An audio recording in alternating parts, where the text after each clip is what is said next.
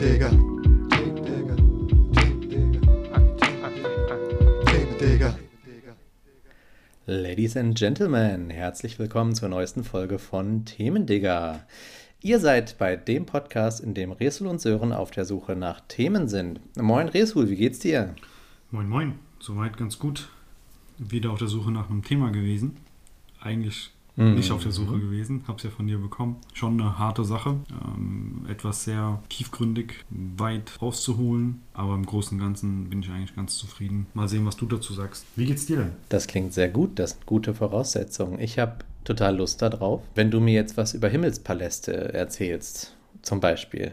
So, das erste Wort, was ich kenne. Ladies and Gentlemen, es geht heute um das Thema die chinesische Raumfahrt. Resul, willst du einfach loslegen?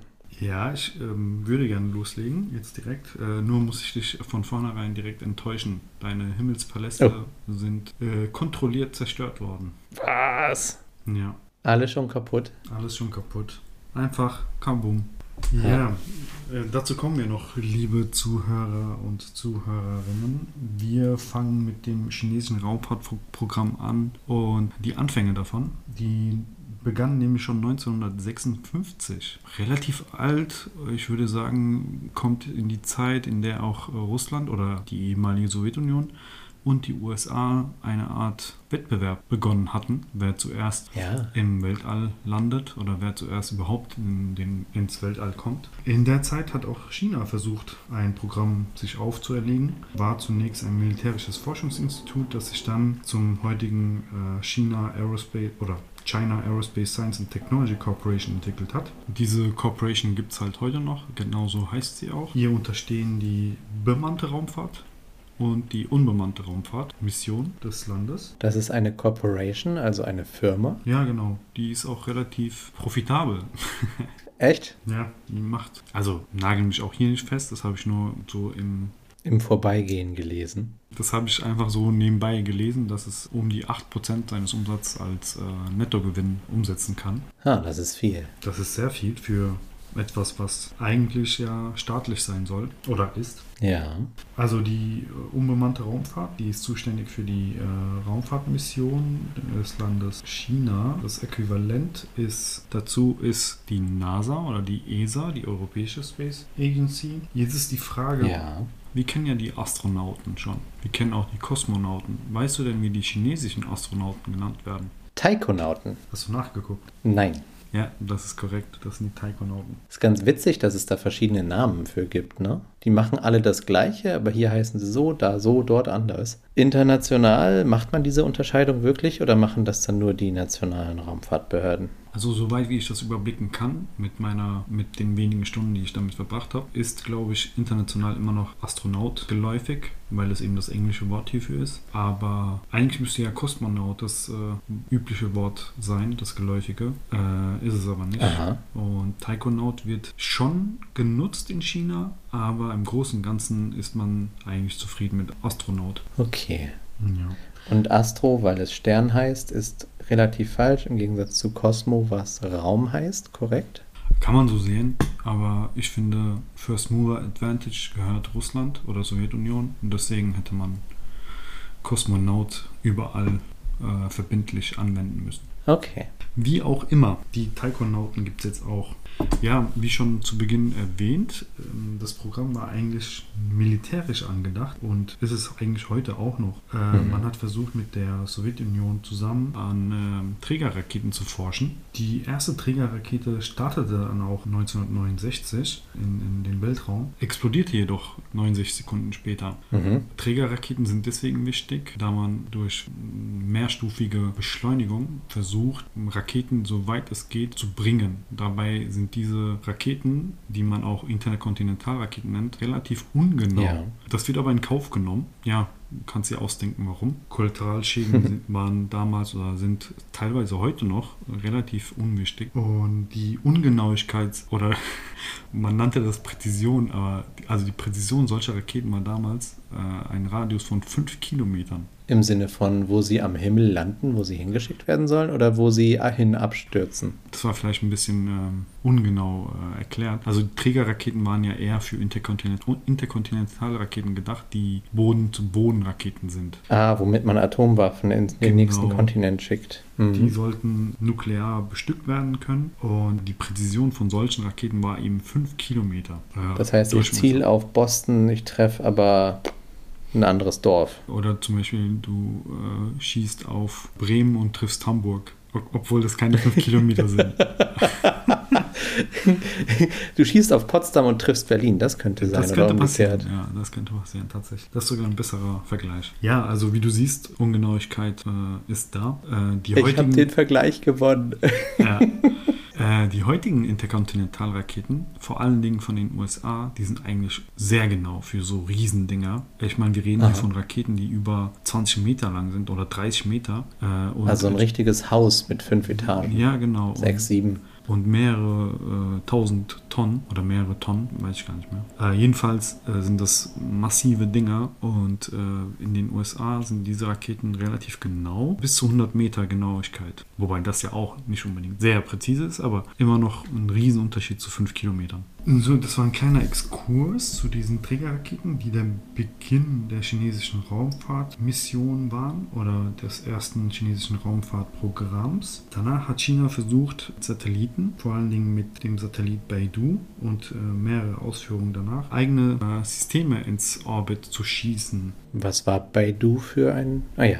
Beidou ist die Konkurrenz oder ist äh, der Konkurrenzsatellit zu Galileo, dem europäischen Galileo, amerikanischen GPS und dem russischen GLONASS. Mhm. Das Ganze lief eigentlich relativ spektakulär ab, wie China das alles hingekriegt hat. Man war eigentlich nicht unbedingt äh, fortgeschritten technologisch in diesem Bereich, ähm, musste jedoch eigene äh, Mittel aufwenden, versuchte sich aber auch durch Kooperation mit anderen Raumfahrtbehörden eine Art Zusammenhalt, Zusammenarbeit vorzustellen oder musste sich eigentlich anschließen an andere Raumfahrtbehörden, Mit wem wurde denn da zusammengearbeitet? wie zum Beispiel dem europäischen, der Europäischen Raumfahrtbehörde. Das lief so ab, äh, relativ unspektakulär am Ende des Tages. Man hat China ein Kooperationsabkommen angeboten, also die ESA hat Mhm. China oder der chinesischen Behörde ein äh, Abkommen angeboten. Man versucht, äh, einen finanziellen Beitrag aus China zu erlangen. Dieser finanzielle Beitrag belief sich auf 200 Millionen Euro. Im Gegenzug bekam China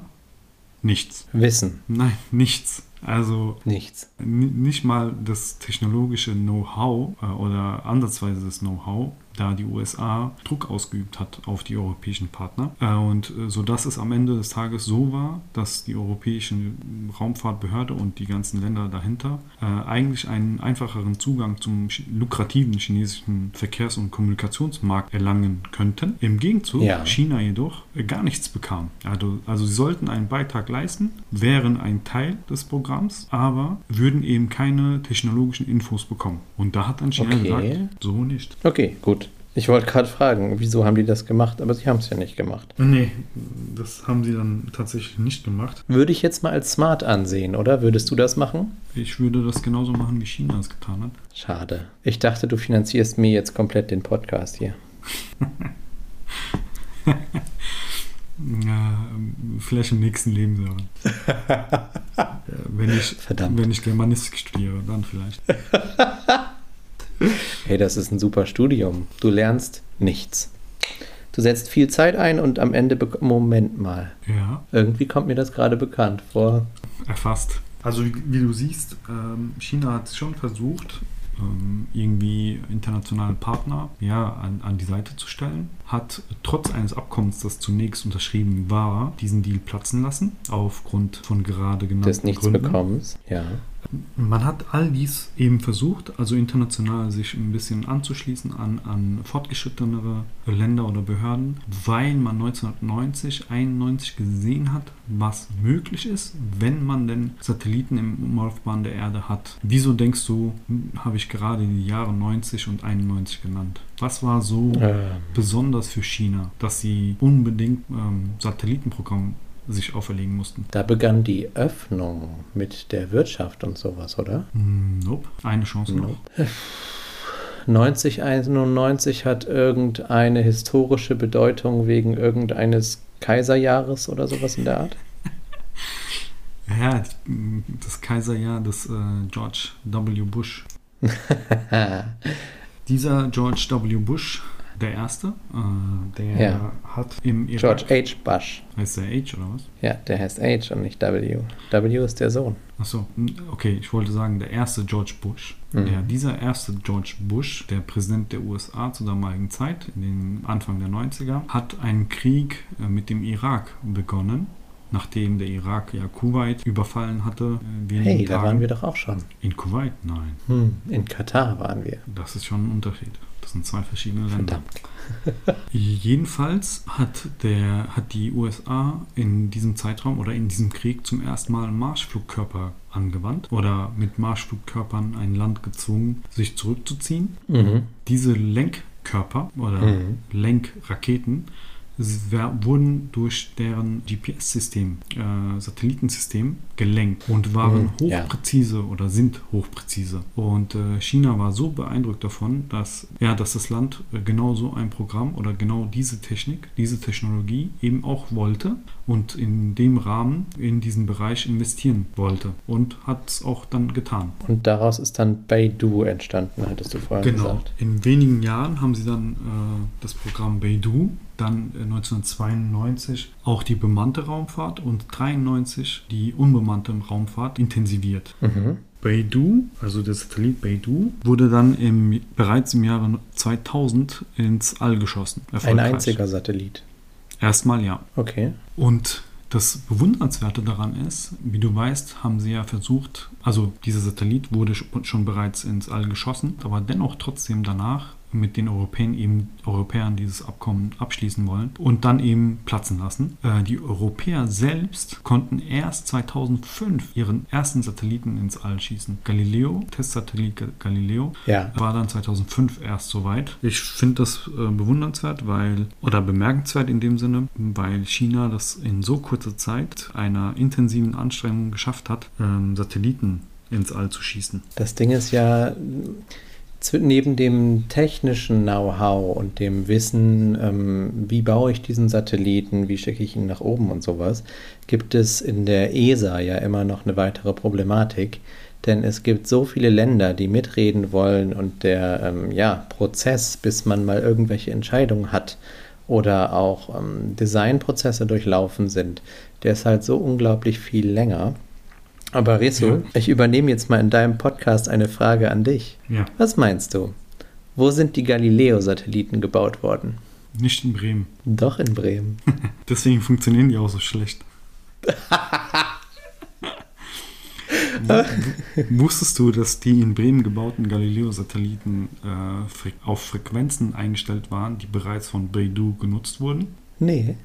Ja, es äh, gab extreme Probleme mit, dem Galileo, mit den Galileo-Satelliten überhaupt mit Frequenzen zu kommunizieren, weil eben diese durch äh, die chinesischen Beidou-Satelliten besetzt waren, already. Ach krass. Und man hat versucht, äh, China dazu zu drängen, andere Frequenzen zu nutzen. Und China hat dann gesagt, first come, first serve. Äh, Mhm. wir haben das bereits vor fünf Jahren äh, so bei der Behörde, äh, bei der zuständigen internationalen Behörde angemeldet. Und äh, diese Frequenzen sind unsere Frequenzen und gut ist. Und Europa okay, musste das klar. dann anerkennen. Und dann mussten die sich wieder zurückziehen und ähm, über ganz viele verschiedene Prozesse zu neuen Frequenzen kommen. Und das hat natürlich nochmal Ewigkeiten gedauert.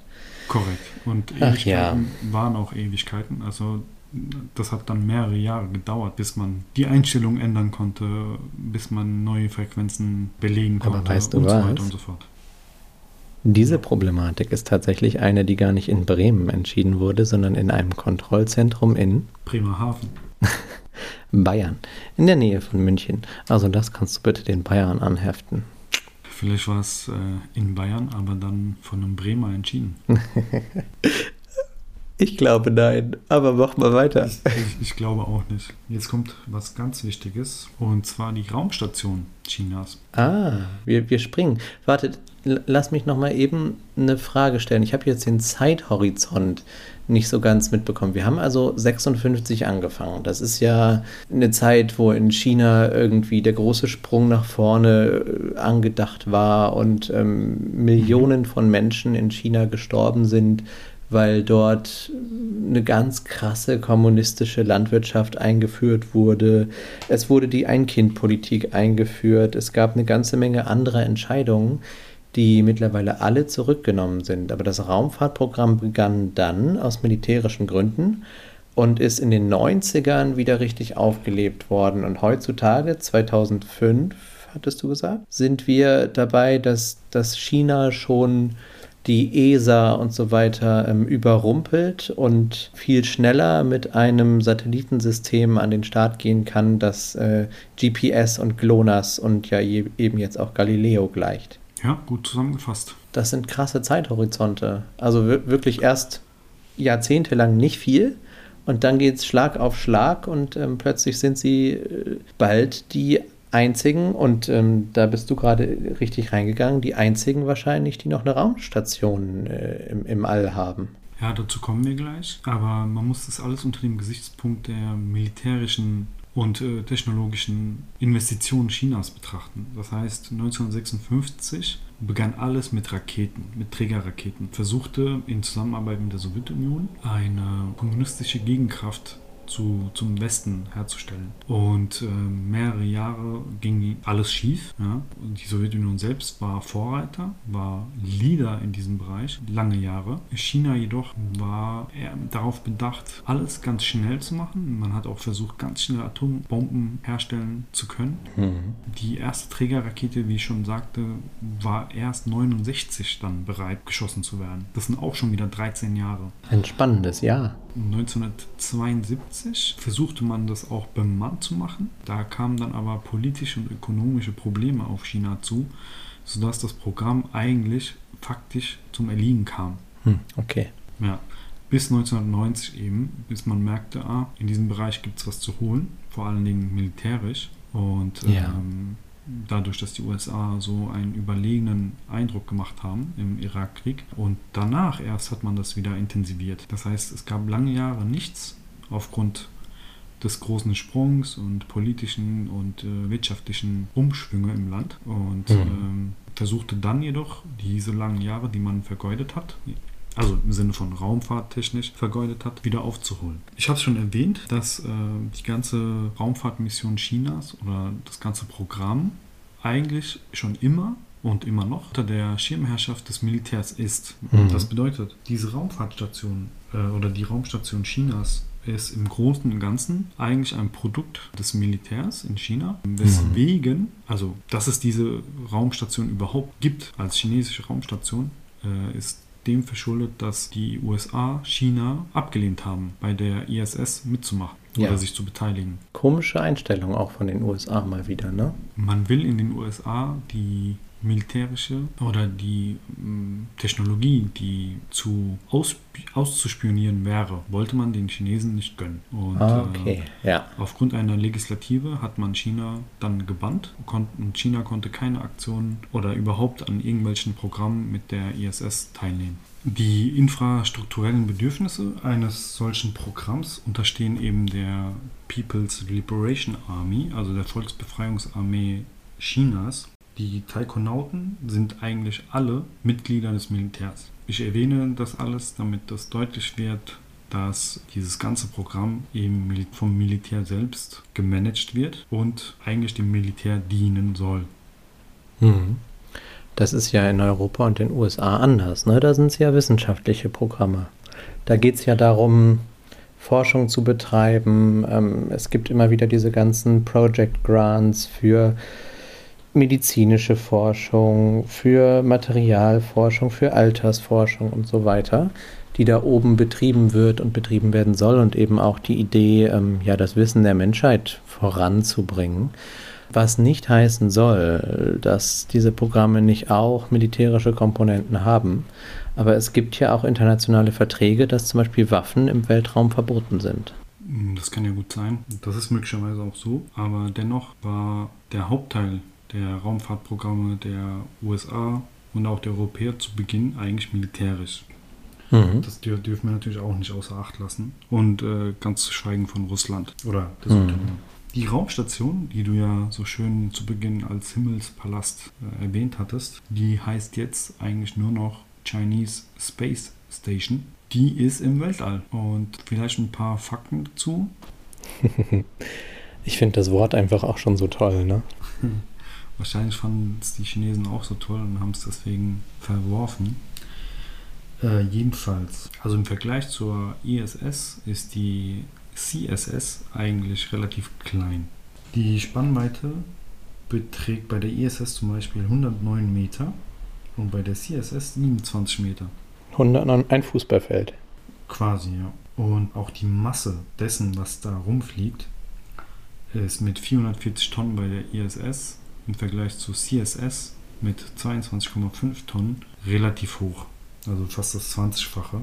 Dennoch ist es eigentlich ein Erfolg für China, dass sie es so weit gebracht haben. Diese Raumstation wird auch weiter ausgebaut. Da soll noch ein Modul ran äh, in Mhm. den nächsten Jahren. Mal, mal sehen, ob das alles so klappt. Was ich mich aber frage, ob du das wusstest, mit der ganzen Umlaufbahn der Erde, wie die ganzen Sachen genannt werden, wo diese äh, Space Stations eigentlich sind oder wie weit entfernt sie von der Erde sind, äh, ob dir das alles was sagt. Weißt du eigentlich, was Apogeumshöhe ist? Ähm, warte mal, das Apogeum war der entweder der höchste oder der niedrigste Punkt der Umlaufbahn. Perigeum ist das Gegenteil. Jetzt bin ich aber nicht sicher, welcher von beiden das ist. Komm, 50-50. Hm, der niedrigste Punkt. Falsch. Ah, verdammt. Punkt. also das Eins, eins von beidem hätte es sein müssen, ne? Ja. Naja, man kann halt nicht alles gewinnen. So. Das stimmt. Ja, also das Perigium eben eines Himmelskörpers ist der Punkt seiner Bahn, der der Erde am nächsten liegt. Oder der Zeitpunkt, an dem dieser Punkt erreicht wird. Aha. Und Apogeum eben der erdferne Punkt. Wusstest du, dass auch der Mond sowas hat? Ja, klar. Der braucht ein paar Jahre, um näher an die Erde ranzurücken und wieder weiter wegzurücken. Total spannend. Korrekt. Wobei äh, die Umlaufbahn des Mondes äh, viel komplexer ist als die der Satelliten. Ja. Die Umlaufbahn des Mondes ist nämlich wie, Sören? Ist eine Ellipse, oder? Korrekt. Und deswegen komplexer. Die Umlaufbahn Ja. der Satelliten ist einfach kreisrund. Mhm. Was wir uns immer gar nicht so richtig vorstellen, gerade diese Raumstationen sind ja gar nicht mal so hoch. Ähm, diese, diese, diese geostationären Satelliten wie Astra, Eutelsat, wo wir Fernsehen drüber empfangen, die sind Ja. ja, richtig mehrere 10.000 Kilometer entfernt, so, ne? Aber die Raumstation, die fliegt nur 400 Kilometer über uns. Das ist der Unterschied quasi zwischen Bremen und, ähm, und, und, und Berlin oder zwischen Frankfurt und Berlin. Also das ist wirklich kein großer Abstand. Und wenn die Raumstation über uns ist, dann ähm, ja, ist sie quasi manchmal näher dran als eine größere Stadt im eigenen Land. Das stimmt, ja. Die ISS zum Beispiel ist ja zwischen, je nachdem, wie sie fliegt, äh, zwischen 320 und 430 Kilometer entfernt über uns. Ja. Und jetzt überleg mal, das sind einfach 440 Tonnen, äh, die über deinem Kopf fliegen. Gar nicht mal so weit entfernt. Ja, ja. Und ich bin mir nicht sicher, ob die beim Erdeintritt, bei dem Eintritt in die Erdatmosphäre komplett verbrennt. Bin ich mir nicht sicher. Mhm. So. Nee, wahrscheinlich nicht. Im Großteil ja, aber wahrscheinlich wird es da eine ganze Menge Überbleibsel geben. Aber Resul, so ein Airbus A380, der ist doch auch ähnlich groß und ähnlich schwer. Passiert ist trotzdem nichts, ne? Passiert ist trotzdem nicht viel. Ja. Ähm, da steckst du nicht drin. Wir waren aber eigentlich bei, dem, bei der chinesischen Raumstation, dem Himmelspalast, der nicht mehr Himmelspalast heißt. Ja, dazu kommen wir auch noch. Die CSS steht. Sie steht deswegen, weil die USA Chinas Beteiligung an der ISS mit einem Veto abgelehnt haben. Und mh, dabei sind die ersten Versuche eben von China, eine Art bemannte Rakete in den Weltall zu schießen, wie ich ja schon erwähnte, 1970 schon geschehen und scheiterte eben an politisch und ökonomischen Gründen. Hm. Dennoch, der erste bemannte Flug fand schließlich statt, und zwar 2003. Hm, Gar nicht so lange her. Yang Liwei war der erste Chinese im Raumschiff Shenzhou 5 an Bord und war 21 Stunden im All. Hatten die vorher auch Hunde nach oben geschickt oder, Hunde? oder andere Tiere? Ja. Ah, gute Frage. Habe ich jetzt nicht herausfinden können. Okay, aber 2003 einen ersten Menschen. Kennst du denn die Geschichte vom, vom ersten Lebewesen im All? Nee, Dem Hund Laika? Erzähl mal. Ähm, die Russen waren ja die ersten, die es tatsächlich geschafft haben, Satelliten hochzuschicken mit Mhm. ähm, Sputnik. Ich weiß gar nicht, wann das war. Das müsste 56 plus minus gewesen sein. Ein paar Monate danach haben sie halt auch das erste Lebewesen nach oben geschickt. Und das war halt wirklich ein Hund. Und das war irgendein Straßenhund, den sie irgendwo aufgelesen haben. Den Hund haben sie Laika genannt. Ich weiß jetzt gar nicht mehr, was Laika übersetzt bedeutet. Das hatte irgendeine Bedeutung, wie ja viele von diesen russischen Namen für die Raumstation und sowas eine Bedeutung haben. Ähm, die alte russische Raumstation Mir heißt ja auch Frieden zum Beispiel. Ne? Also ganz viele so wichtige Begriffe in der Raumfahrt äh, gehen halt in die Richtung. Und das erste Lebewesen im All war Laika. Und Laika war, ich weiß gar nicht, auch ein paar Stunden im All und ist dann beim Wiedereintritt aber verglüht. Der arme Hund. Der arme Hund. War übrigens nicht der einzige Hund. Danach kamen noch ein paar, aber von denen weiß ich die Namen nicht. Das kann ich auf chinesischer Seite jetzt meinerseits nicht bestätigen, weil ich es einfach nicht herausgefunden habe oder nicht gelesen habe.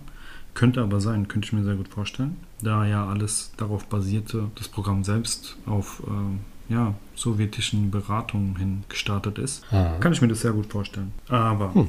jetzt kommen wir zu deinen Himmelspalästen, Sören. Ja, Oder auch genannt Tiangong, Chan wenn ich es Gong. ausspreche.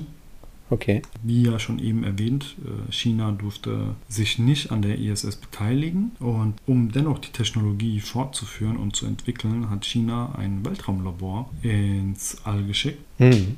Das war das Weltraumlabor Tiangong 1 im Jahre 2011. Tiangong. Eben hast du es richtiger ausgesprochen. Woher willst du denn wissen, was richtig ist und was falsch ist? Ich weiß das nicht. Ich habe, das war eine Frage. ich kann kein Chinesisch im Gegensatz zu dir. Tiangong heißt es. Tiangong. Nein, Tiangong. Tiangong. Ja, mit T. Alles klar. Tiangong 1 äh, war das erste Weltraumlabor Chinas, das 2011 ähm, ins Weltall geschossen wurde. Dieses wurde auch mehrere Jahre eben betrieben, unbemannt. Ja. 2018 wurde Tiangong 1 bereits aufgegeben und man hat es kontrolliert in äh, den Pazifischen Ozean fallen lassen, Hm. Wieso wurde das unbemannt betrieben? weil damals die Möglichkeiten das so nicht ergeben haben. Okay. Das heißt, es war im Endeffekt ein Forschungssatellit. Ja, sowas in der Art. Das war Okay. der erste Versuch. Jetzt kommt der zweite Versuch, Tiangong 2, also Himmelspalast 2. Ja. Das sollte bemannt sein. Das wurde dann 2016 ins All geschossen mhm. und äh, war sogar 2016 zu, im Oktober, November für einen Moma- Monat besetzt Mhm. oder bemannt. Das heißt, ein. Riesenaufwand, ein Riesenprogramm und dann sitzt für einen Monat jemand da drin. Kommt halt seinem Ziel immer näher mit äh, kleinen Schritten. Und ich glaube, das ist auch relativ sinnvoll, das so zu tun, da man das Mhm. auf eigene Faust macht und nach und nach lernt, Erfahrungen sammelt und dann anwendet. Finde ich gut, weil China auch Tiangong 2 quasi aufgeben wird, um die CSS, CSS fertigzustellen. Nächstes Jahr, nächst, Ende nächsten Jahres soll es, soll es soweit sein. Dann wird Tiangong 2 aufgegeben oder äh, die ISS, die CSS fertiggestellt? Ich glaube, sie wird am Tiangong 2 weiterentwickelt. Ach, das, das gehört dann zur äh, Raumstation dazu. Ja, ja, denke schon. Eine Wiederverwertung. Das Ja. ist was Gutes. Da werden noch in den nächsten Jahren verschiedene Module noch angebaut, sodass die CSS vergrößert wird. Es gibt eine bestimmte Größe, die sie erreichen wollen, da danach die Raumstation mh, sonst so in dem Grade, in dem sie an der Erde vorbeifliegt, äh, nicht mehr gewährleistet werden kann, dass sie dann quasi so bleibt. Sonst wäre sie zu schwer und würde abstürzen, oder? Sowas in der Art, ja. Hm. Die genauen physischen Gegebenheiten kann ich jetzt nicht rezitieren. Aber es wurde berechnet, dass noch ein, zwei Module angebaut werden können. Das dauert eben bis Ende 2022. Das ist eigentlich so ein bisschen wie, wie so ein Jojo, das man nach unten fahren lässt und dann kreiselt man das um sich rum oder um den Finger rum. Wenn es nicht schnell genug kreiselt, dann fällt das Seil zusammen und wenn es zu schwer ist, dann ist das Kreiseln schwerer oder wenn es zu leicht ist, dann kreiselt es zu schnell und sowas. Das muss ausbalanciert sein, weil wir es im Endeffekt bei so einer Raumstation mit einem Jojo zu tun haben. Die sind permanent im Gleichgewicht zwischen dem freien Fall auf die Erde und der Fliehkraft, die sie durch ihre eigene Geschwindigkeit erhalten. Und wenn die austariert sind, dann bleibt das Ding oben. Wird das Ding zu schwer, ist die Gravitation zu stark und sie müsste eigentlich schneller werden. Aber man kann sie ja nicht mehr so richtig beschleunigen, wenn sie einmal oben ist, oder? Ich glaube nicht, weil wie willst du es denn machen? Du müsstest ja wieder, Wieder eine Rakete hoch, wieder Treibstoff einen Antrieb haben. an der Station haben. Ja, Treibstoff haben diese Dinger ja, die müssen sich auch teilweise bewegen, Ja, genau. um so stabil zu bleiben, wie sie, wie sie eben sind. Beide Stationen, aber es müsste ja einen Antrieb geben, so eine Art Rakete oder sowas. Äh, Ja, vor allem, man um so- sie schneller zu machen, genau. Ja, Diese genau. kleinen Antriebe, die sie haben, reichen meistens nur dafür, um sie ein paar Meter zu bewegen oder Genau. um sie so auf ihrer Bahn halten zu können, aber nicht um sie jetzt wirklich stark zu beschleunigen. ja. Das war bei der ISS auch immer ein Riesenproblem. Und ähm, weil die ja so riesig ist, ne? Ich meine, wie viele Labore sind da jetzt dabei? Acht oder so? Verschiedene Moduleinheiten oder neun? Und ähm, das sind einfach Riesendinger und da, da muss richtig viel Kraftstoff immer wieder hochgebracht werden. Ja, Ja, du musst dir mal überlegen, ISS ist einfach mal 109 Meter, also die Spannweite, der Rumpf 51 Meter Mhm. und allein die Solarmodule, die an dieser Station hängen, äh, sind 73 Meter. ja das Länger. sind Riesendinger. Davon hängt hier bei uns im Flughafen Bremen hängt ein Modell davon. Und das Modell ist irgendwie im Maßstab 1 zu 50 oder sowas. Und das ist schon richtig groß und beeindruckend. Oder 1 zu 25 könnte sein. Schon riesig Ja. einfach. Das ist richtig, richtig, richtig geil. Ich würde so gern da oben sein, Resul. Du auch? Oder Nee, Nee? das ist nicht so mein Ding. So, bist du nicht so der Astronautentyp? ich habe gerne einen Boden unter meinen Füßen. Ja. Ja, es kann gerne, gerne ein Auto noch unter meinen Füßen sein, aber im Großen und Ganzen ist mir die Erde, mir reicht die Erde, sagen wir es mal so. Dir reicht die Erde? Wie sieht's Ja. aus mit Fliegen, Bootfahren? Ja, eigentlich keine Probleme. Aber Keine es ist ja immer Probleme. noch Erde, deswegen Ist immer noch gut. Erde, ne? Ja. Das, was zum Beispiel hier Virgin, Galactic CEO Richard Branson Gott. gemacht hat oder Blue Origin Chef Jeff Bezos gemacht haben, das ist nicht so mein Ding. Ich reg mich nur, also diese Bilder mit diesem Phallus-Symbol, der da irgendwie 106 Kilometer nach oben, ich würde fast sagen wollen, erigiert, fand ich ziemlich gruselig. Welches Symbol denn jetzt? Ähm, die Rakete, Ja, die Jeff Bezos genutzt hat, ja. die sieht nicht so stromlinienförmig aus, sondern hat vorne noch so eine Verdickung und sorgt dafür, dass das ganze Gerät ziemlich fallisch aussieht. Ja. Wo ist das Problem? Nein, ich verstehe. Halt, Schau mal, ich glaube, du hast ja auch mitbekommen, dass äh, verschiedene Gruppen ähm, diese Vorhaben von so Superreichen kritisiert haben. Ne? Von Ja, wegen, ja. das Geld könnte für andere Zwecke genutzt werden, dies, das, jenes. Ja. Für mich ist das alles nur Gelaber, weil erstens, was interessiert dich, was, das, was dieser Investor in dem Sinne mit seinem Geld anstellt? Woher willst du wissen, wie viel er von seinem Geld nicht bereits spendet? Zweitens, ich finde es relativ wichtig für die Menschheit, dass so Raumfahrtprogramme auch privat weitergeführt werden, dass da Wettbewerb entsteht und äh, dass man Investitionen tätigt, die diesen Bereich für alle irgendwie zugänglich machen. Auch wenn ich zum Beispiel keine Lust habe, irgendwann eine halbe Million zu bezahlen, um vielleicht für 30 Minuten im Weltall zu fliegen. Ja? Das ist vielleicht nicht für mich Ding. Aber im Großen und Ganzen der Allgemeinheit sowas irgendwann zur Verfügung zu stellen, ist ein, eine große Tat. Ja? Und die Kritik von wegen für andere Zwecke nutzen und es sei überholt, äh, Raumstadt, also äh, Raumfahrt und so weiter, empfinde ich nicht so. Bin ich komplett für, da bin ich eigentlich mehr für Investitionen in diesen Bereich. Ja, mein, mein, mein Ansatz war was ganz anderes. Ich hatte halt dieses Bild von dem Blue Origin Raketending im Kopf und bei mir war die Bildsprache einfach eine, die ich überhaupt nicht mochte, so, ne? Ähm, das, das sieht für mich einfach aus wie so ein Männlichkeitssymbol und ich reite damit jetzt irgendwie in den Himmel, weil ich so reich bin. Das ist nochmal was anderes als die Frage nach der Investition und das äh, zu schaffen, vielleicht, ja, wirklich die Raumfahrt für Menschen erreichbarer zu machen und auch fortzuentwickeln. Ich meine, wir haben das ja in ganz, ganz vielen Bereichen, dass aus Wirtschafts, ähm, andersrum, dass aus wissenschaftlichen Entwicklungen oder aus Projekten und Programmen, die zur Forschung entstanden sind, auch wirtschaftliche Ideen werden. Und ähm, es gibt immer auch einen Premium-Bereich, der erstmal beginnt und in dem erstmal Grundlagen geschaffen werden, um es später A auch für die Masse verfügbar zu machen und B der, der, der, der, die Frage nach dem Kapitalhintergrund ist ja ein bisschen komplexer. Das geht ja nicht nur darum, ne, nehmen wir mal Bezos zum Beispiel, was ist sein Geld in Anführungsstrichen und was überhaupt ist Geld? Das ist ein Thema für eine ganz andere Folge, aber für diesen Punkt würde ich einfach mal sagen wollen, Geld ist ein Tauschmittel, bei dem die Menschen sich gegenseitig einen Wert zuerkennen und anerkennen. Und ähm, wenn das ins Exorbitante hochgeht, ist das schon kritisierenswert.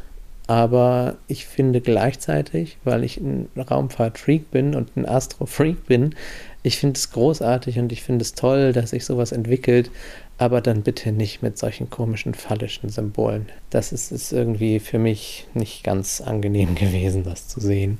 Da fand ich ähm, Elon Musks Ansatz besser oder auch die, die, die, diese schicken, schlanken Raumschiffe von, von Virgin Galactic.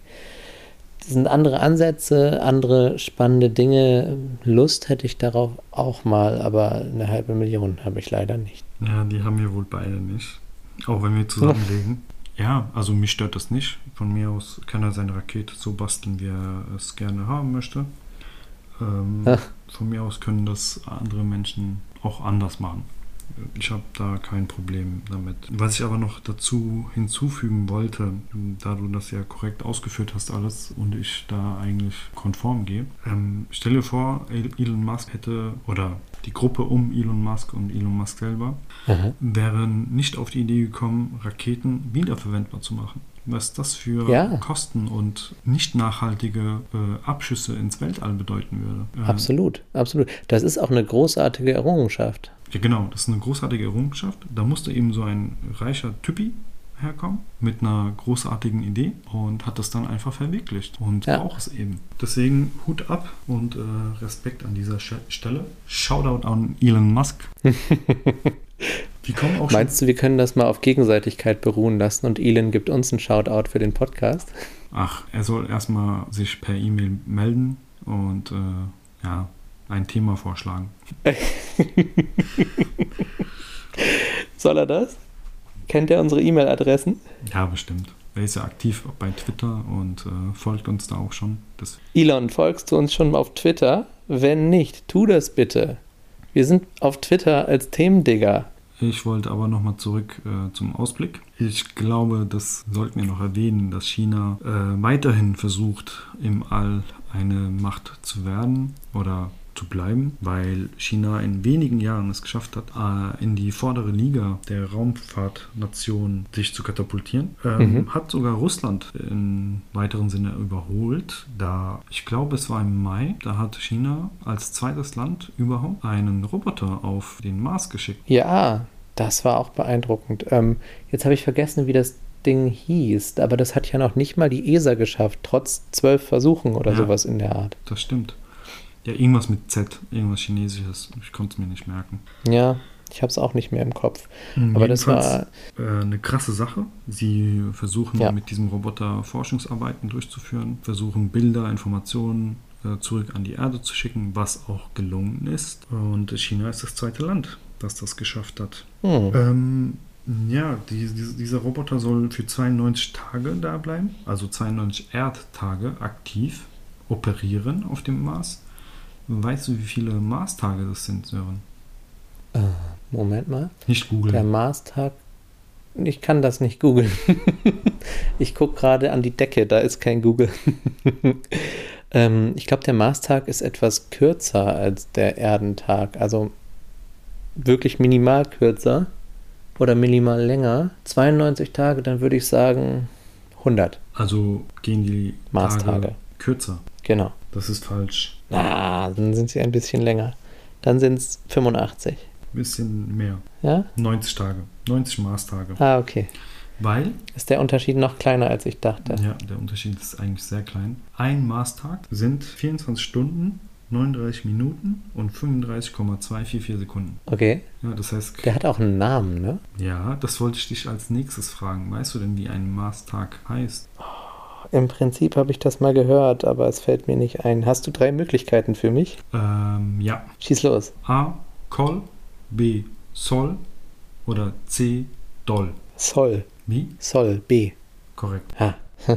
Für die nächste Zukunft Winning. plant China eben eine engere Kooperation mit Russland. Das bietet sich auch an, weil China eben die Ressourcen hat und Russland die Erfahrung und die, das technologische Know-how. 2024 wollen sie schon eine, bereits gemeinsam eine Mission starten auf so einen Asteroi- Asteroiden, dessen Namen ich nicht kenne, also nicht aussprechen kann. Ein ganz komischer Name. Äh, ja, diese Mission ist für Forschungszwecke geplant. Die zwei Länder sind auch aufeinander angewiesen aufgrund der Tatsache, dass sie eigentlich Gegner der USA sind und äh, die russische Raumfahrt ist mit Sanktionen belegt, die chinesische teilweise auch und eigentlich ist die Sanktionen durch die USA oder?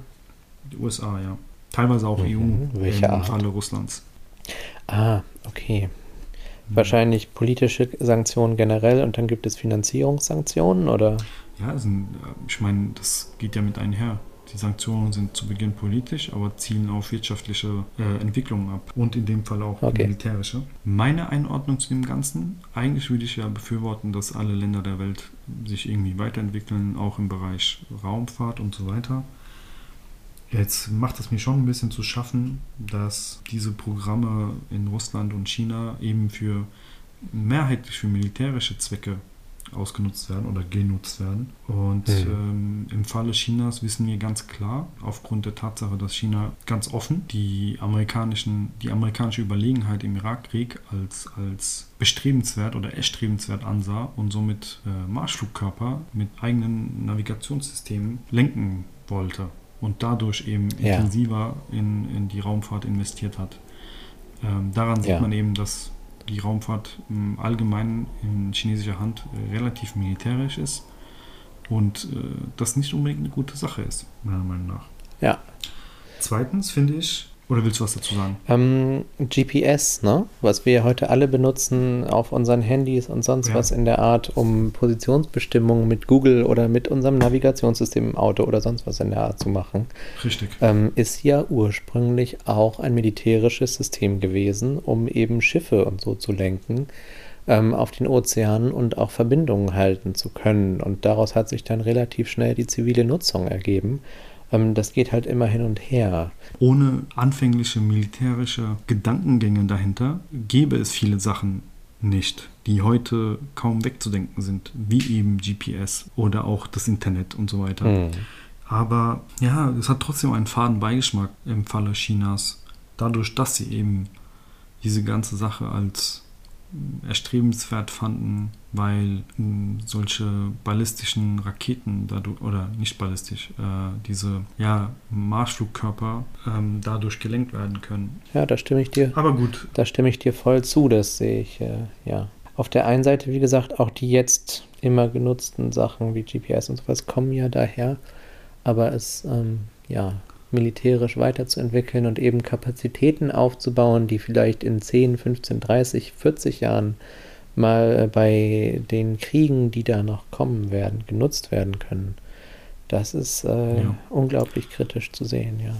Ich, ich, für mich ist das im Kopf immer so ein bisschen, die gucken doch auf die Sterne, die wollen doch da hoch, die wollen doch eigentlich was Gutes, aber dahinter stehen handfeste Interessen und diese Interessen sind oft auch einfach ähm, militärische Dominanz auf dieser wunderschönen blauen Kugel, auf der wir sind.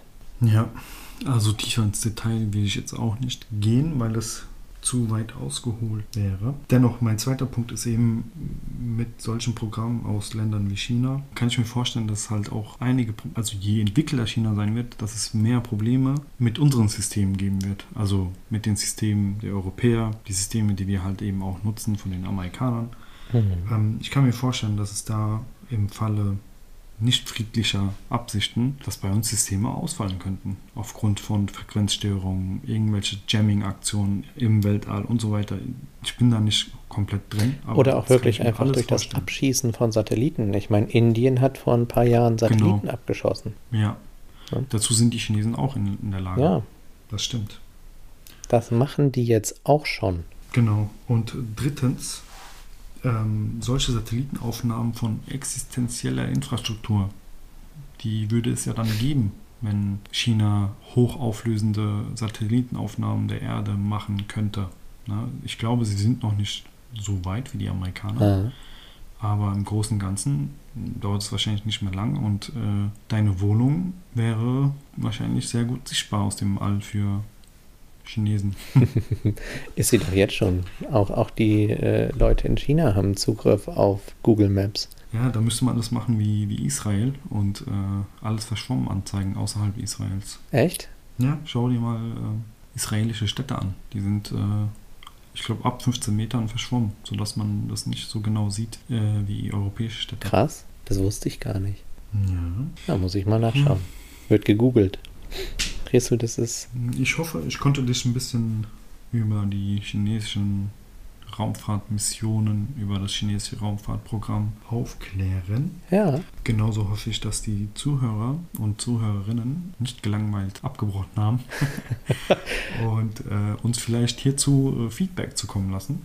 ja. Wo können sie das denn tun? Resu, ich will einfach nochmal zu meinem Freund Elon reden. Äh, lieber Elon Ja. Musk, schreib uns eine Mail an podcast.themendigger.eu. Lieber Elon Musk, gib uns Feedback auf unserer Webseite themendigger.eu oder auf allen Podcast-Plattformen, wo du uns liken kannst oder fünf Sterne geben kannst oder abonnieren kannst. Und natürlich auch auf den ähm, ja, Lieblingsplattformen der reichen Billionäre der Welt, Twitter, Facebook und Instagram, wo ihr uns, nein, wo, lieber Elon, du uns als Themendigger finden kannst. Ich bin auch sehr bereit dafür, einen Tesla zu fahren, wenn ich denn mal so weit komme. Mhm, Ich würde mit Sanktionen androhen, falls er uns nicht liked. Ich würde behaupten, ich hätte Kontakte zur Grünheider, zum Grünheider Stadtrat Oh, und äh, Ich erinnere mich, da wird doch diese Tesla-Fabrik gebaut. Würde androhen, dass ich versuche, den Bau seiner Gigafactory irgendwie zu behindern. Sehr gut. Also, wir machen das so. Lieber Elon, von mir kriegst du das Zuckerbrot und Resul hätte die Peitsche für dich, wenn du uns nicht abonnierst. Das ist richtig. Äh, bevor unser Jingle kommt, lieber Sören, kommt erstmal dein Thema. Dein Thema für die nächste Woche wird sein der Einfluss von Luxusmodemarken. Der Einfluss von Vor allen Dingen Luxusmodemarken. auf Social Media Akteure und Rapper. So auf dieser Szene würde ich mich äh, versuchen zu Wow, das ist sehr umfassend. informieren. Der Einfluss von Luxusmodemarken vor allem auf Rapper und Influencer. Genau. Influencerinnen und RapperInnen als Ja. äh, Trägerinnen und Werbefiguren von Luxusmodemarken. Ja. Dann kommt jetzt das Jingle von Lodi. Ciao, Leute. Ciao, ciao. Themendigger, ha. Themendigger, Themendigger.